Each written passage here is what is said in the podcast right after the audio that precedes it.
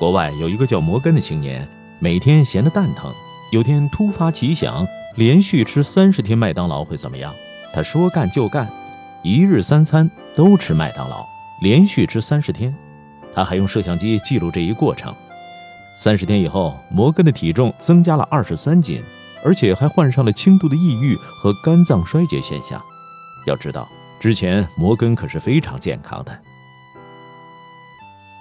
摩根连续三十天吃麦当劳的视频引起了另一个人的关注，他叫马特·卡茨，是著名的谷歌工程师。他告诉自己，既然三十天可以改变一个人，那为什么不朝好的方向改变呢？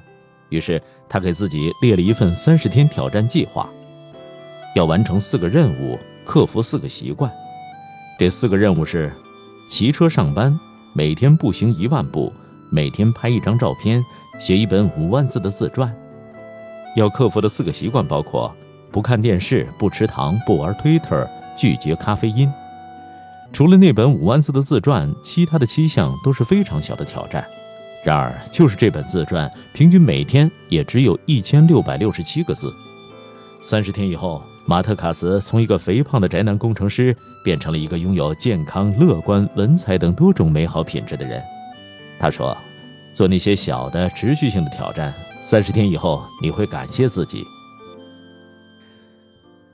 在一个荷花池中，第一天开放的荷花只是很少的一部分，第二天开放的数量是第一天的两倍，之后的每一天荷花都会以前一天两倍的数量开放。假设到第三十天荷花就开满了整个池塘，那么请问，第几天池塘当中的荷花开了一半呢？第十五天？错。是第二十九天，这就是著名的荷花定律，也叫三十天定律。很多人的一生就像池塘里的荷花，一开始用力的开，玩命的开，但渐渐的你开始感到枯燥，甚至厌烦。你可能在第九天、第十九天，甚至第二十九天的时候放弃了坚持，这时往往离成功只有一步之遥。荷花定律告诉我们这样一个道理。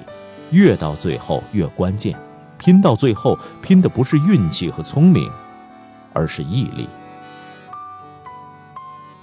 有人提到改变就头大，其实他们把改变想得太复杂了。如果你想养成早起的习惯，你只需要在前一天早睡。早睡的前提无非是要少看一集肥皂剧，或者少玩一个小时的游戏，仅此而已。要记住，所谓改变，指的并不是脱胎换骨。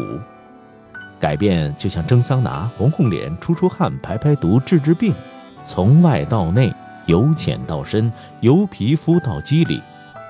改变是一个循序渐进的过程，不必急功近利，不必追求立竿见影。只要每天能比前一天有一点突破，一点改善，而且朝着正确的目标持续的做下去，就一定会有所收获。伊冯·乔伊纳德说。悲观主义说：“哦，没希望了，也不要再努力了。”而乐观主义说：“不要再努力了，事情总会变好的。”两者一样，因为什么都不会发生。马克吐温说：“我是一个老人，听说过相当多的磨难，但是大多数都没有发生。如果你对做出改变感到不安，或者因为对未来的不确定性的恐惧而不断推迟改变，以下就是消除恐惧的好办法：看到问题以后，写下你的答案。记住，直接写下你的第一反应，不要反复考虑。写下答案以后，不要修改，尽量写详细。每一个问题都可以花几分钟。描述你所担心的噩梦。如果你现在就做你想做的事情，那最坏的后果可能是什么？一想到你能够必须做出巨大改变时，脑海当中立即显现的是哪些疑虑、恐惧和推测？尽可能详尽的把它们描述出来。改变会是你人生的终结吗？如果会带来终身后果，以一到十级的标准来计算，那这些后果真的是终身的吗？你认为这些后果的发生几率有多大？如果你弥补损失或者让事情恢复到正常状态，至少是暂时性的。实际情况要比你想象的容易得多。如何让事态重新回到你的掌控之中？对于最可能发生的事情，它的结果和好处会是什么？无论是暂时性的还是永久性的。既然你已经描述了噩梦，那么无论是对自己的信心，还是对外在的方面，更有可能发生更确切的积极结论会是什么？这些更有可能发生的结果所具有的影响会是什么级别？如果说一到十级之间，你创造较好的结果的可能性到底有多大？有没有能力比你差的人在你前面成功过？如果你今天被解雇了，你会做什么来维持生计？想象一下这种场景，回头看一下你刚才那些题的回答。如果为了尝试其他的选择，你辞职了，然后不得不回到原来的工作轨道，你会做什么？你因为恐惧而不断推迟的计划是什么？一般来说，我们最害怕做的事情是我们最应该去做的。描述一下最糟糕的情况，接受它，然后去做它。再重复一遍你应该知道的事实：我们最害怕做的事情，正是我们最应该做的事儿。就像我曾经听说过的那样，一个人的成功与否，通常取决于他主动接受令人不快的谈话的次数。下决心每天做一件你所恐惧的事情。我克服恐惧的习惯就是不断的和社会名流和知名商人联系，并寻求他们的建议。推迟行动的代价是什么？财务上、情感上和身体上。不要只去计算行动会带来的后果，对不行动的惨重代价进行权衡也同样重要。如果不去追寻自己有热情的事情，一年以后、五年以后和十年以后，你会在哪里？受着客观环境的压制，让自己有限的生命流逝在十年一个不喜欢的事情上，那是一种什么样的感觉？如果你可以用望远镜看到十年以后的自己，并且百分之百的肯定这是一条充满失望和遗憾的道路，如果我们把风险定义为出现不可逆转的负面结果的可能性，那么不行动就是最大的风险。你在等待什么？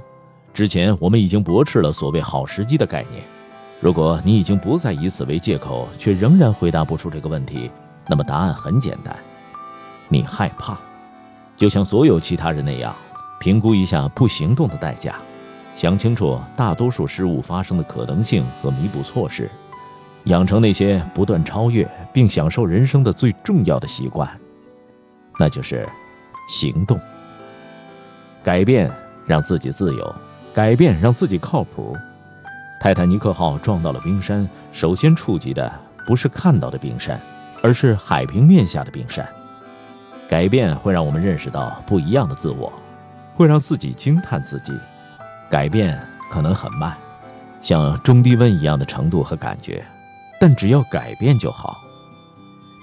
一辈子太长，一秒钟太短，三十天不长不短，刚刚好。你可以改变一个坏习惯，也可以培养一个好习惯。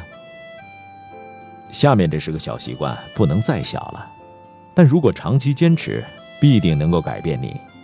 第一，把东西放在固定的位置；第二，一周集中采购一次生活必需品；第三，把第二天的计划写在纸质日历上；第四，在前一天晚上准备好第二天要用的东西；第五，以分钟为单位来计时，而不是以小时；第六，随身携带笔记本；第七，记录时间都去哪儿了；第八。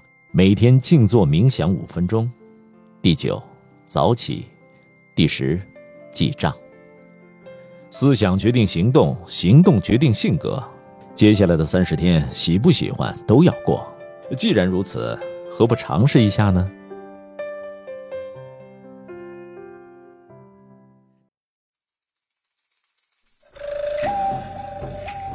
各位亲爱的朋友，欢迎搜索公众号“拿铁磨牙时刻”。那里有更多治愈系节目，帮助你利用每一次等车、等人、等外卖的碎片时间，不喂食鸡汤，只为强大的内心充电。公众号：N T M Y F M，N T 就是拿铁的拼音字头，后边的四个字母是 My F M，中间没有空格。输入中文六个字“拿铁磨牙时刻”，认准蓝色咖啡杯标识。欢迎你的加入。